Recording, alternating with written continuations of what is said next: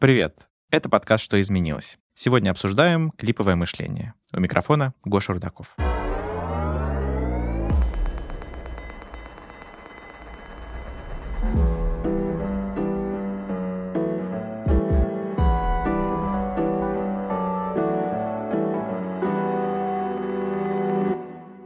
Согласно статистике, пользователи TikTok открывают приложение 8 раз в день. Бесконечный поток смешных коротких видео с шутками, трендами, гаданиями и иногда даже образовательным контентом все больше захватывают наше внимание. Вспомните, сколько времени лично вы проводите пролистывая рекомендации. Но дело в том, что такие видео — это не просто развлекательный контент, который иногда может помочь отдохнуть и разгрузить мозг. В какой-то степени такие приложения влияют на то, как мы воспринимаем информацию. Сегодня обсудим, как мы начали мыслить клипами, стоит ли бояться коротких видео и как социальные сети пытаются удержать наше внимание.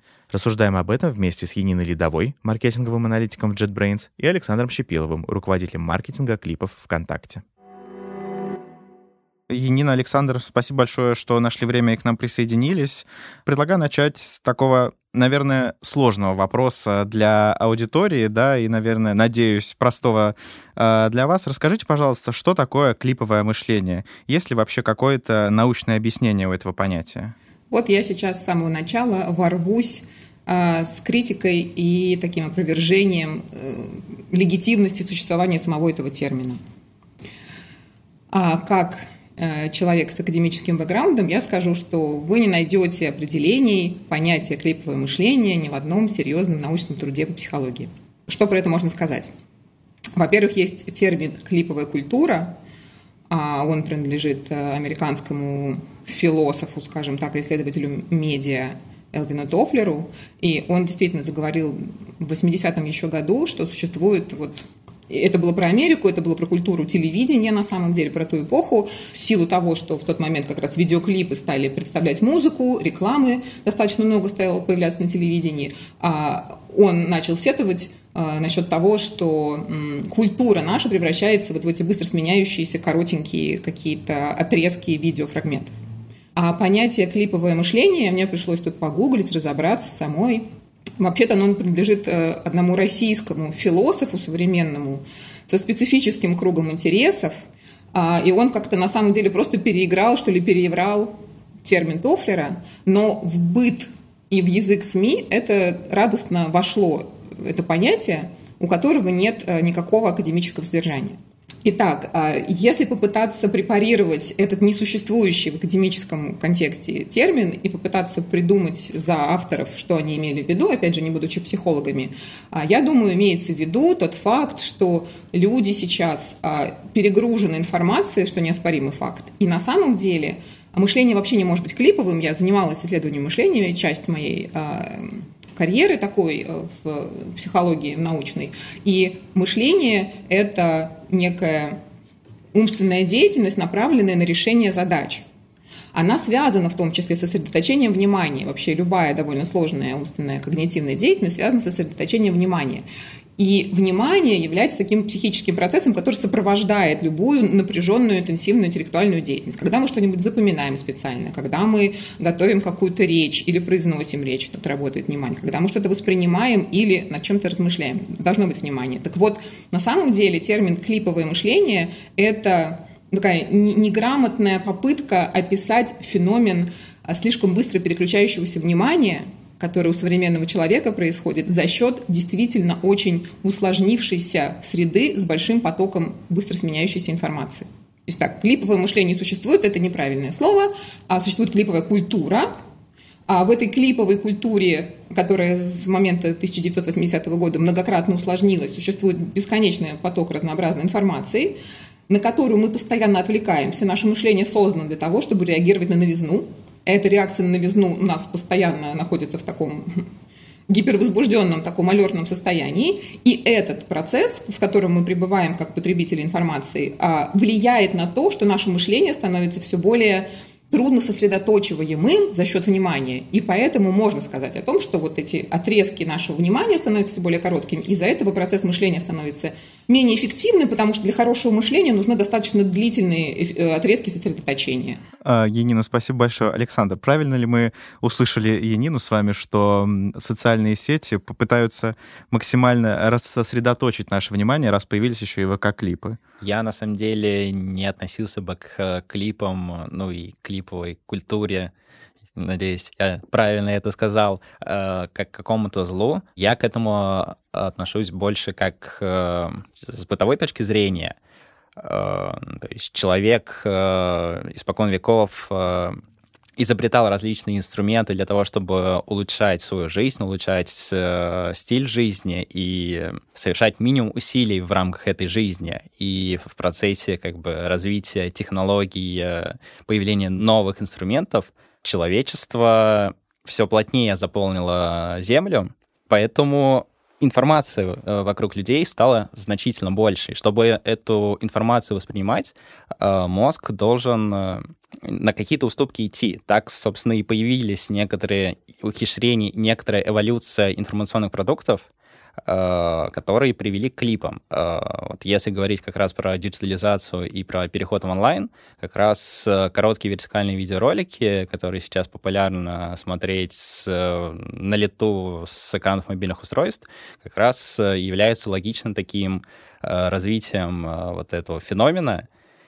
ну и если говорить про какое-то разложение э, людей, э, разложение мозгов и прочее, ну, я к этому всегда отношусь с улыбкой. То есть это вопрос больше про какие-то стереотипы, не погружение в вопросы и прочее. Ну, то есть Э, да, возможно, э, в клиповом формате много развлекательного контента, много так, э, таких примеров, когда человек просто расслабляет мозг, но при этом есть много и образовательного контента, много расслабляющего контента. Кстати, про образовательное. Вот как раз сейчас начались экзамены и ЕГЭ, ОГЭ и прочее в школах, вступительные и курсовые в универах. И в начале недели, чтобы помочь студентам чуть-чуть расслабиться, чуть-чуть почувствовать себя лучше в процессе подготовки к этим экзаменам, мы как раз собрали с нашей внутренней редакции клипа ВКонтакте подборку таких видеороликов, которые как раз не про развлечения, а про то, как психологически себя успокоить, про то, как э, чувствовать себя спокойнее, ну и в целом чуть-чуть разгрузить мозг перед э, тем, как ты будешь сдавать экзамен. Ну и в целом вот Э, продолжая эту тему, э, много контента в формате клипов, который сильно про добро, нежели про какое-то зло. Хорошо, а что вообще тогда происходит э, с нами в наших головах, когда мы потребляем контент в большом количестве, разный э, и в таком коротком формате? Потому что, например, э, что лента в каких-нибудь социальных сетях, что в клипах ВКонтакте, да, что в том же ТикТоке. Это же большой поток информации, очень быстрый, и он очень разный. Э, не происходит ли в нашей э, голове какой-то вселенской каши? Да, я на предыдущую реплику Александра хочу и согласиться, и не согласиться насчет того, что за счет клипов ВКонтакте, например, происходит какое-то разложение умов. Можно так сказать, что вот этот переход на потребление быстрой, новой, постоянной информации уже давно человечество перешло, которое имеет доступ к интернету. Поэтому ничего супер нового, да, есть потребности людей, есть запрос, и компании делают какие-то продукты, которые под этот запрос, это ну, нормально. Я бы так еще вот э, немножко подтюнила вопрос, что происходит в психике человека, да, вот есть мозг как такой носитель, а, физический носитель э, наших психической активности, но на самом деле такая реальность субъективная у человека происходит э, в психическом, скажем так, его мире – у нас есть потребность э, в новизне, она даже биологически как-то так э, зашита в нас. У нас есть потребность в информации, которая, в принципе, как бы дает нам возможность лучше предсказывать, что будет с нами происходить, как бы лучше ориентироваться в мире. Да, человек, в принципе, живет, э, и мозг, и психика, и поведение наше настроены на то, чтобы предсказывать, а, что будет с нами происходить, там как бы неопределенность уменьшать. А, и новая информация – это как бы считается для психики экологически э, полезная информация, она может нам помочь э, не вляпаться в какую-то опасность. А, поэтому, значит, в принципе, мы настроены на то, чтобы получать какую-то новую информацию. Когда этого достаточно много и оно достаточно быстро сменяется. Для нас это достаточно вкусно, как э, еда такая калорийная и быстро усваивающаяся. Хочется еще, помимо того, что там есть новая информация, которая в таком будоражащем состоянии внимания наш содержит, там есть, как правило, какие-то яркие элементы, они э, эмоции у нас какие-то возбуждают, там еще один такой психический процесс, который тоже связан, как правило, с получением удовольствия. Удовольствие часто получается от нового, яркого, а желательно, чтобы там было что-нибудь, ну, самые примитивные из рекламы еще идущие темы, взаимодействие полов, скажем так, еда, что-то яркое, что-то быстрое, что-то громкое, это все э, виды стимулов, которые привлекают наше непроизвольное внимание. И наше непроизвольное внимание всегда настроено на то, чтобы что-то выцеплять из окружающей среды, интересное или потенциально опасное. Поэтому человек к этой, к этой информации, которая не связана с длительным сосредоточением, а, с тишиной, а, с соблюдением вот какого-то такого интеллектуального напряжения, а, это тоже часть нашей психической активности, извините за занудство, а, но она требует э, большей вовлеченности, больших усилий ментальных от нас, и тексты более сложная такая часть э, информации, которую мы потребляем, когда все происходит в картинках движущихся, это максимально а, близко тому, как устроена человеческая психика и мир вокруг, поэтому это потребляется с наибольшей быстротой, простотой и интересом. То есть такие быстрые форматы, по большому счету, можно сравнить с фастфудом? Ну да, да, простит меня Александр, но во многом да. В общем, это не, не цветную капусту на пару, в общем, медленно и грустно жевать. Я для себя все-таки клипы воспринимаю как некий такой позитивный фильтр для мозгового перегруза. Ну, то есть все-таки э, сейчас на человека, на плечи и на мозг сыпется супер много информации в огромном э, объеме, огромном потоке. Ну и это как бы такой логичный этап э, разгрузки мозга, отдельно отмечу именно прям позитивный фильтр, но потому что иначе были бы негативные последствия у мозга. А, и при этом э, я как э, представитель там IT-индустрии для себя вот описываю то, что происходит с человеком в процессе взаимодействия с клипами, как некий такой базовый поисковый инструмент, базовую поисковую систему в интернете, то есть мозг просто сканирует образы вокруг себя, выделяя их в какие-то такие крупицы, небольшие фрагменты, но не целиком и без глубокого анализа, а вот как раз именно самые яркие образы из того, что он видит. При этом он э, для того, чтобы выцеплять их, ориентируется как раз не на, не, не на точные какие-то детали, а на ключевые слова, теги, символы и так далее. Поэтому как бы у меня здесь такая аналогия с поисковыми системами. И уже после этого мозг э, и все, что там внутри человека, э, формирует из этих образов, из этих крупиц некую такую общую табличку с ячейками. Да, часть из них может быть немножко перемешанными, хаотичными. Какие-то там образуются более цельные ячейки. Но это в целом полноценная такая табличка с большим потоком информации, которая потом э, человеку будет полезна там, при его работе, в жизни и так далее. При этом я на самом деле еще хочу отметить, что люди, которые воспитываются и существуют вот в среде клипов, если там говорить про фастфуд э, и сравнение с э, цветной капустой на пару, они все равно имеют какое-то большое преимущество там, перед людьми с э, традиционным мышлением, э, ну, особенно в современном цифровом мире, потому что они обладают возможностью быстро заныривать и быстро выныривать из различных информационных сред, быстро переключаться между ними и спокойно себя чувствовать в них. При этом у них э, развита быстрая реакция на информацию, и они в целом очень хорошо подвержены к нагрузкам и к многозадачности.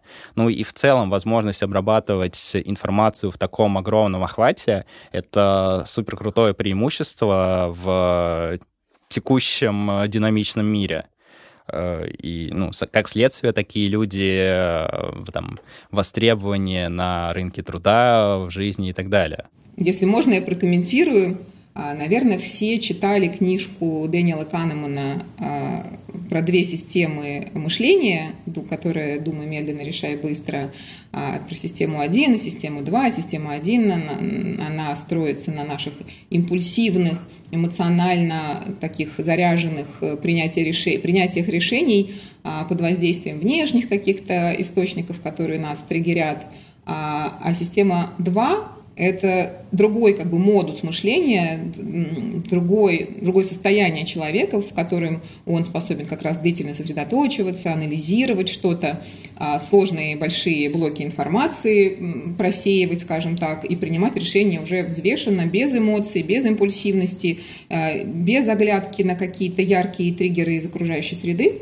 Вот. А, и вот мне кажется, что клипы, потрафливающие вот этой нашей уже сформированной потребности к быстро сменяющейся информации а, медиа, они задействуют систему 1, и это действительно сейчас востребовано. Но система 2 – это тоже очень важная часть а, жизни человеческой. И на работе вы не будете получать деньги только за то, что вы быстро переключаетесь. Как раз деньги будут получать те, кто умеет сосредотачиваться. Скажу, что вообще не существует многозадачности. Это обман существует способность быстро переключаться между разными задачами а, и на какое-то время погружаться в каждую из них, потом быстро выныривать, как вы говорили, потом заныривать обратно. И этот навык действительно тренируется, и мы можем быть все более и более многозадачными, но на самом деле в формате быстро переключаемыми не может человек параллельно делать несколько задач. Это научный факт на самом деле. Максимум, что он может делать, это когда одно автоматизированное, например, идет или ведет машину, что уже похуже, и в это время разговаривает по телефону, скажем так, или что-то решает, или разговаривает о сложных вещах каких-то с собеседником.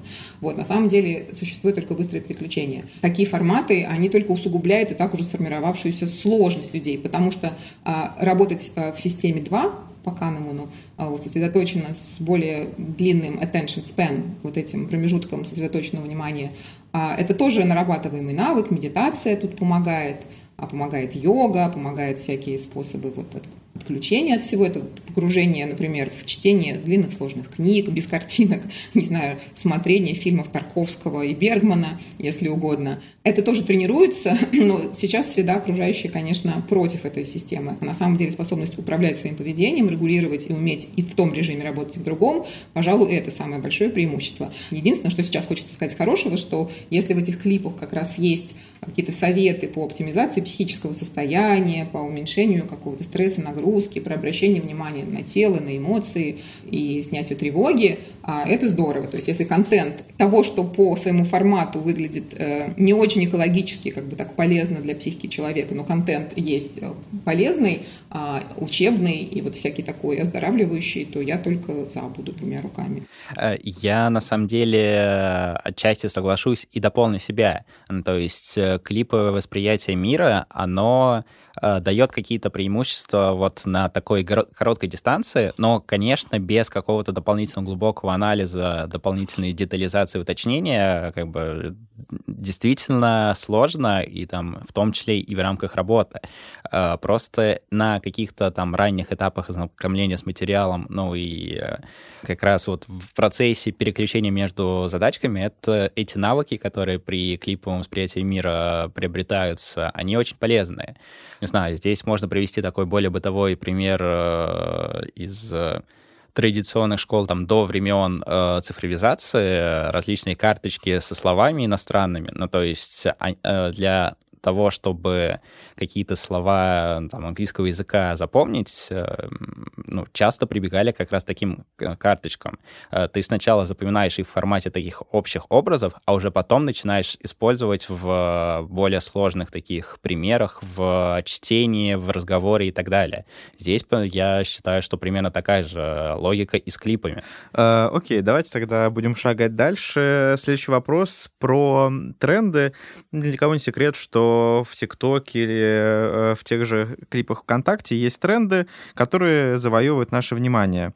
Почему мы хотим стать их частью? Что нас так э, завораживает в них и побуждает обязательно принять участие? Или если там не снять собственное видео, то посмотреть как можно больше одинаковых клипов или видео? Вот как я себе это вижу, вот в бурном таком информационном потоке, про который там мы уже говорим э, какое-то время в рамках этого подкаста, люди э, перегружены и немножко устали от традиционных старых форматов коммуникации. Они ждут как раз нового, вот клипы как раз из нового. И тренды, которые в том числе зарождаются в социальных сетях и в клипах, они отчасти восполняют нехватку этого нового. Они предлагают понятные, уже готовые сценарии, с которыми пользователь гарантированно получат, точнее, восполнят свою потребность в неком социальном одобрении, в социальных взаимосвязях и так далее. И ну, вот, трендовые ролики получают больше внимания как раз из-за того, что вот, э, более гарантированно э, не ошибешься, не провалишься, потому что уже видишь какие-то истории успеха на живом примере. Ну и кроме того, вот в трендах довольно часто можно встретить различных блогеров, звезд э, и брендов, потому что они тоже хотят пройти этот путь успеха и там вот в гонке за популярностью показать, что они тоже идут в ногу со временем. А как раз для обычных, для обывателей, обычных пользователей э, такое вот взаимодействие с трендами — это такая возможность э, дотянуться до своих кумиров, э, быть ближе к ним, но там через экран своего смартфона. То есть я как-то вот так представляю тренды и их популярность в нашей жизни сейчас. Я бы сказала здесь, как такой сторонний совсем наблюдатель, а, что в социальной психологии, да, в том разделе психологии, который занимается людьми как группами и взаимодействие людей как групп, с группами, как индивидов внутри группы, есть такие базовые феномены, как э, заражение, подражание, внушение, убеждение – и вот как минимум а, вот эти механизмы э, психологического заражения и подражания, а, я думаю, срабатывают. Они для нас очень важны, мы социальные животные, а, и если человек очень нацелен, настроен на, если для него важна некая социальная группа, например, кумир там и его поклонники или его друзья, которые начали, да, какой-то там, какой-то тренд и как-то так себя проявлять, ну, как какая-то там штука случилась, и все танцуют на фоне ковра на одной ноге. Желание почувствовать себя частью сообщества а, и вот эта вот легкость, это через заражение, особенно когда ты видишь танцующего человека, срабатывают зеркальные нейроны наши прекрасные, которые срабатывают у людей на любые движущиеся, ну, выполняющие какие-то действия живых существ, похожих на тебя, у нас срабатывают зеркальные нейроны. Это, этот механизм является частью механизма нашей социализации и эмпатии. В общем, это очень важные базовые механизмы для любого человека, поэтому они легко срабатывают и если для тебя, опять же, важна социальная группа, ты легко будешь э, подражать, ты будешь заражаться вот этими какими-то общими, опять же, заряженными эмоциями, поведенческими штуками, и будешь частью себя этого комьюнити чувствовать. А в иерархии потребностей а, Маслоу принадлежность к социальной группе, потребность в аффилиации, она находится в середине примерно этой пирамиды. Довольно быстро, в общем, после витальных потребностей есть вообще спать, отдыхать, а потребности безопасности, потом идет потребность в аффилиации. То есть она базово а в человеческой психике важная фундаментальная, да, первое, что скажу. А второй вишенка на торте. Дело в том, что у подростков, у детей, подростков, молодежи, ну, на самом деле у подростков – происходит очень бурная социализация. Эта бурная социализация происходит через потребности как раз принадлежать какой-то социальной группе, и поэтому любые групповые процессы, которые происходят э, в среде таких, как ты, которым ты хочешь принадлежать, особенно ярко работают на подростках. А если мы говорим о ТикТоке, да, ну и в какой-то мере ВКонтакте, мы знаем, что там очень молодая аудитория среди других социальных сетей российских. Вот, все очень просто. Я думаю, что на взрослых людях так это не работает, как это работает на людях там лет от, предположу, 11 до 20. То есть все тут сложилось. И потому что просто психологически, биологически, а, с точки зрения жизненного периода в этом возрасте люди максимально завязаны на принадлежность какой-то социальной группе, а в принципе для всех людей срабатывает в эти механизм заражения, подражания и зеркальных нейронов, которые просто транслируют тебе «сделай так», это несложно, да, сними там свой клип. А, и, и плюс все вот эти истории, связанные с возможностью быть как кумир, ну, это тоже вот завязано и на первое, и на второе. Поэтому оно работает. Э, у меня есть как раз вопрос, связанный с э, молодой аудиторией. Буквально недавно наткнулся в Фейсбуке, есть специальный раздел, который помогает, эм, ну, скажем так, следить за своим эмоциональным состоянием, ментальным здоровьем и, в общем, не то, что всячески огораживает нас от, использования социальных медиа, но пытается, в общем, нам напомнить о том, что э, проводить всю свою жизнь в социальных медиа не нужно. Есть ли какие-то подобные алгоритмы ВКонтакте? А, во ВКонтакте есть э, большое направление работы здоровья, включает в себя несколько микросервисов и с точки зрения твоей подвижности, подсчет шагов, завязанные на социальное соревнования с твоими друзьями и их друзьями. Есть дневник питания, при помощи которого ты можешь э, регулировать то, как ты питаешься и настраивать какие-то свои цели в плане питания, похудения или, наоборот, набор мышечной массы. Э, есть э, модный сейчас инструмент для медитации и просто налаживания дыхания. Есть различные дополнительные микросервисы. Сейчас все не буду перечислять, но там прям большой набор этих инструментов направленных именно на здоровье и психологическое, и физическое. А, какие-то вот, можно уже сейчас опробовать в рамках суперприложения ВКонтакте, какие-то вот в ближайшее время появятся, поскольку не совсем мое направление, боюсь э, что-то раньше времени проанонсировать. Угу.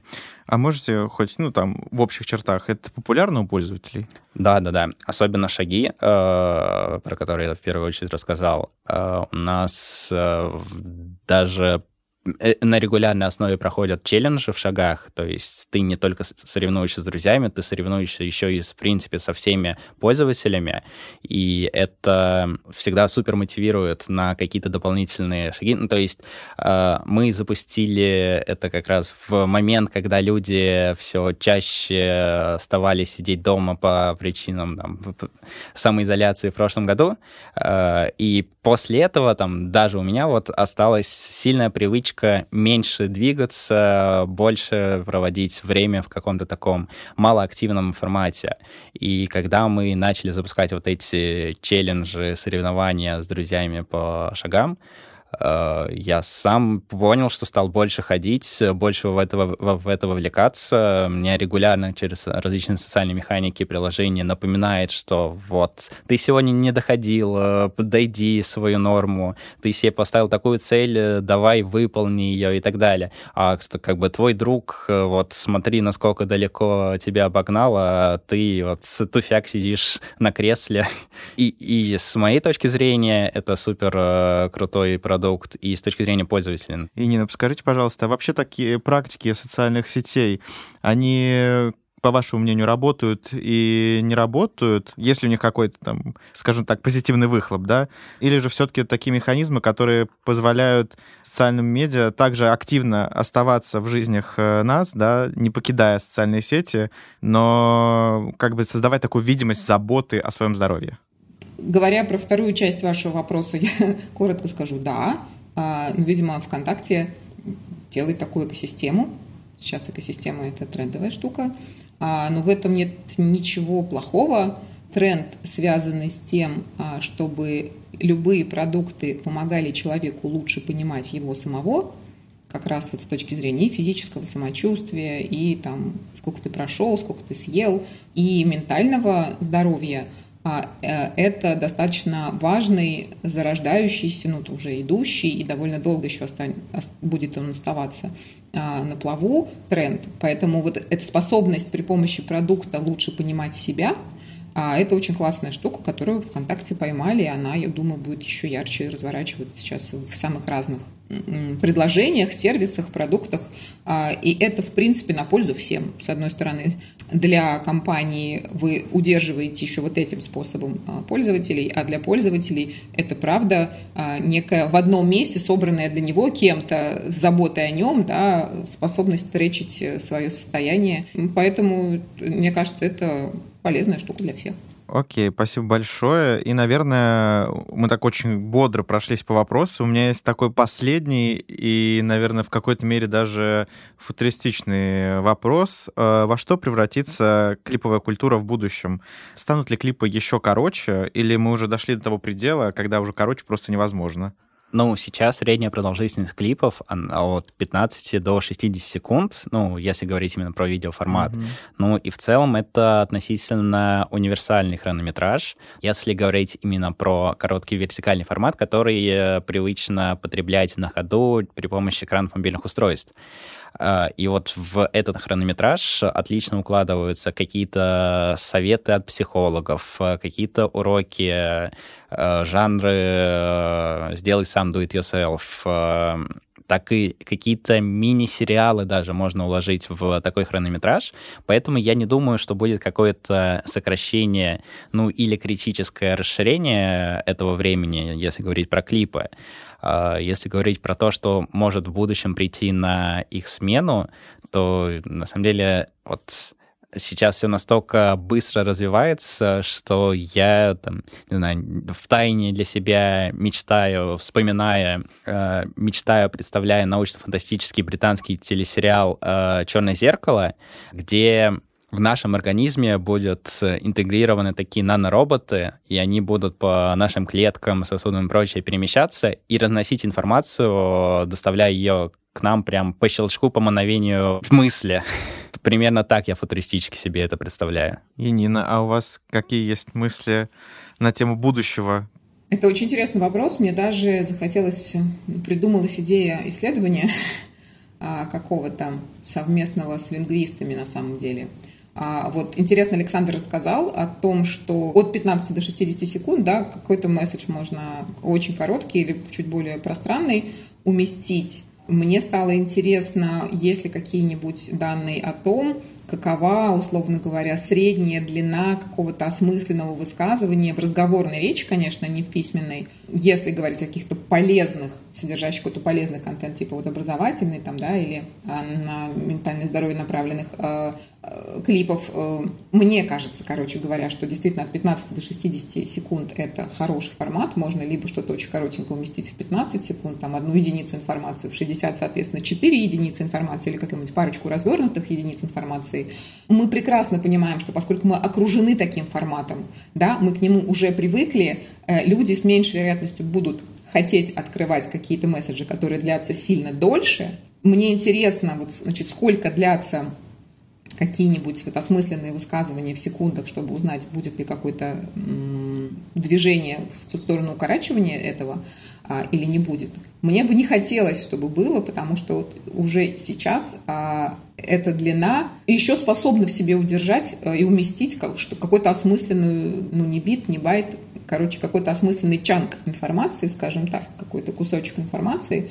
Если это будет короче, там, знаете, можно будет успеть сказать подлежащее и э, дополнение, условно говоря, сказуемого уже не произойдет, значит, высказывания уже полноценного не будет, а, и это будет уже, ну, даже если это видеоформат, даже если он не сопровождается текстом, мне кажется, за меньшее количество секунд наша разрешающая способность психики не способна будет справиться с тем, чтобы хоть что-то осмысленное из этого уловить. Мне кажется, что не должно, если не придет какой-то очень сильный игрок с очень мощно бьющим по всей нашей сенсорике, скажем так, эм, форматом, который внезапно станет а, супер хайповым, распространяющимся, и он сформирует у людей новую привычку, потому что вот эти 15-60 там, да, заданы были Инстаграмом, наверное, а у людей сформировалась привычка, и они уже как бы этими единицами измеряют то количество видеоконтента, например, которое они готовы просмотреть, если оно им попадается. Вот. Мы сейчас сильно зависим от этой внешней информационной среды. Ну, будем смотреть, как будут развиваться события. Да, Александр? Э, я, на самом деле, хотел еще добавить э, к вопросу про исследования и приложить чуть-чуть на, от обратного на это посмотреть. Э, сейчас клипы ВКонтакте ежедневно смотрят свыше 16 миллионов человек. Примерно каждый девятый житель нашей страны. И вот это как раз те люди, которые регулярно, на регулярной основе потребляют месседжи вот от 15 до 60 секунд. То есть примерно так еще можно ответить на вопрос, попробовать ответить на вопрос Янина про то, как месседжи э, ранжируются с точки зрения длины в э, речи и прочей коммуникации людей. А у вас есть э, данные по возрасту, как бьется в эти 16 миллионов пользователей? Сейчас в процентах не смогу сказать, но в целом ядро это 18-25. С заходом на 25-35, то есть вторая создаем группа это 25-35. Ну, в общем, у нас, э, я так понимаю, есть э, векторы, куда расти и о чем еще думать в клиповой культуре, и смотреть, как будут развиваться маленькие и быстрые форматы. Спасибо большое, что нашли время к нам присоединиться. Э, у нас как раз получился очень компактный, по нашим меркам, выпуск, как раз ровно про клиповое мышление. Большое спасибо. Подписывайтесь на подкаст, слушайте нас и оставляйте комментарии на Apple Podcasts, Яндекс.Музыки, Castbox и других стриминговых платформах.